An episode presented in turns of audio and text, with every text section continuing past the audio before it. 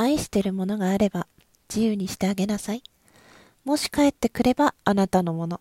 帰ってこなければ初めからあなたのものではなかったのです。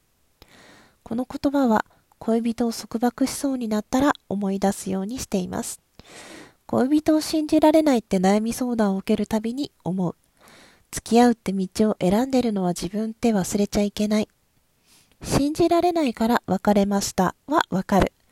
だけど、付き合ってるのに信じられませんってちょっと違う気がしてる。恋人を信じる勇気って付き合う上で絶対に必要だと思ってます。数千人の恋を見てきたけど、束縛をしてもっと仲良くなった人を見たことがない。束縛は行動は縛れるけど、心までは手に入らない。とは言いつつも、僕もたまに嫉妬したり、束縛したくなったりします。ちょっと恥ずかしい。束縛なんていらないほど愛し合えるカップルが理想です。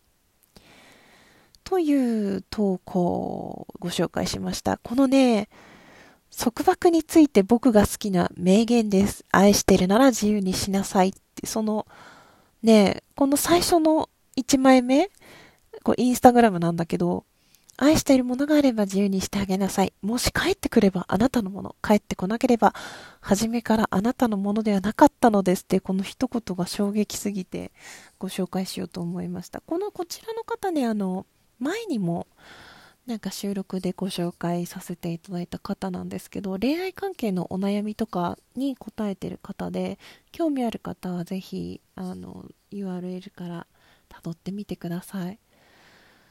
ね束縛か。あんまり私は束縛するタイプではなく、束縛されるのがとても嫌いな感じ。誰でもそうか。束縛されるの好きって人いないか。うちのね母親が割と束縛するタイプというか根掘り葉掘り。どういう友達と会うの？それってどんな人？学校はどこ出てるの？どういうことしてる？どういう仕事してるの？ご両親は何してる人？どこに住んでる人とかすんごい聞いてくんのよ。その情報なんかいるぐらい聞いてるからもう一人だけなんかこういう人がいるよってすっごい説明してもう以降は全部その先輩と会うっていうことにしてたぐらいめんどくさくって。って言ったらダメだよね、ほんと。自分がさ、親にしたことは子供にされる覚悟をしてるんですけれども、私今からすんごい怖い いや、だからそれだけ私はね、そういう部分が親とは合わなかった。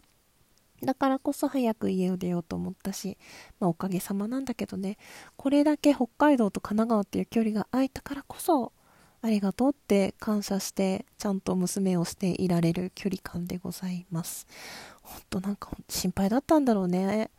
で、なんか心配されすぎて諦めたこととか、なんかやめちゃったこととかもあって、後からそれをポロッと言っても全然覚えてないんですよ。うん、諦めたとか手放した側はいつまでも覚えてるんだけど、親はさ、やっぱり子供のためとか悪気なんか全然ないから、それで私が手放してきたもの、諦めたもの、その予定を変えたこととかを全然覚えてないわけ。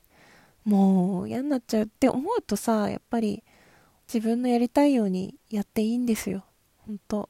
その時はね、なんか怒られたり、なんかムッとされたりするかもしれないけど、いくら親とはいえ自分の人生に自分が責任を持つっていうつもりでね、いけばいいと思うし、ある程度の年齢になったら本当、それが当たり前だと思っているので、私もね、二十歳を超えたら、それでよかったんだと思うんだけど、いろいろまあまあまあ、あったな。ごめん、マイクかじっちゃった。かじっちゃってて、ハーブ使っちゃった。うん。なんてことを思い出しましたね。皆さんはいかがですか？どうでしたか？ね、もし帰ってくれば、ね、あなたのもの帰ってこなければあなたの。まあ、自分のものと思うかどうかっていうのもあるね、恋愛で考えた時に。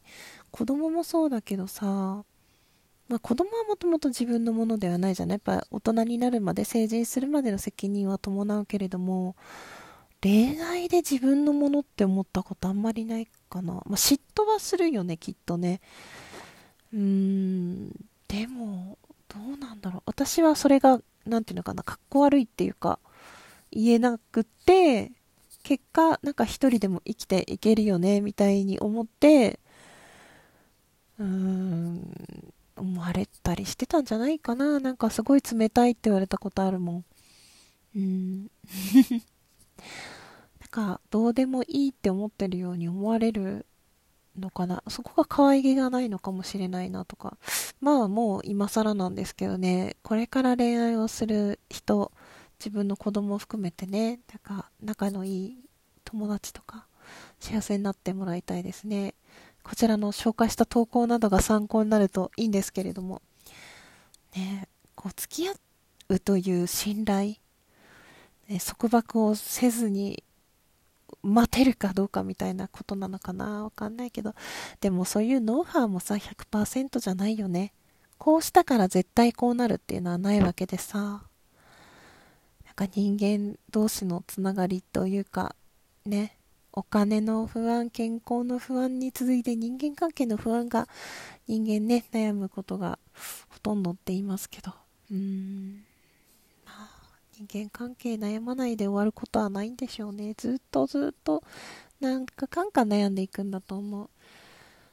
そういう時にちょっとでもね、その心にかかる負荷を減らすためにはどうしたらいいかっていう考え方を今後もね、なんかいいの見つかったらシェアしていきたいと思いますので、どうぞお楽しみに。それでは最後まで聞いてくださってありがとうございました。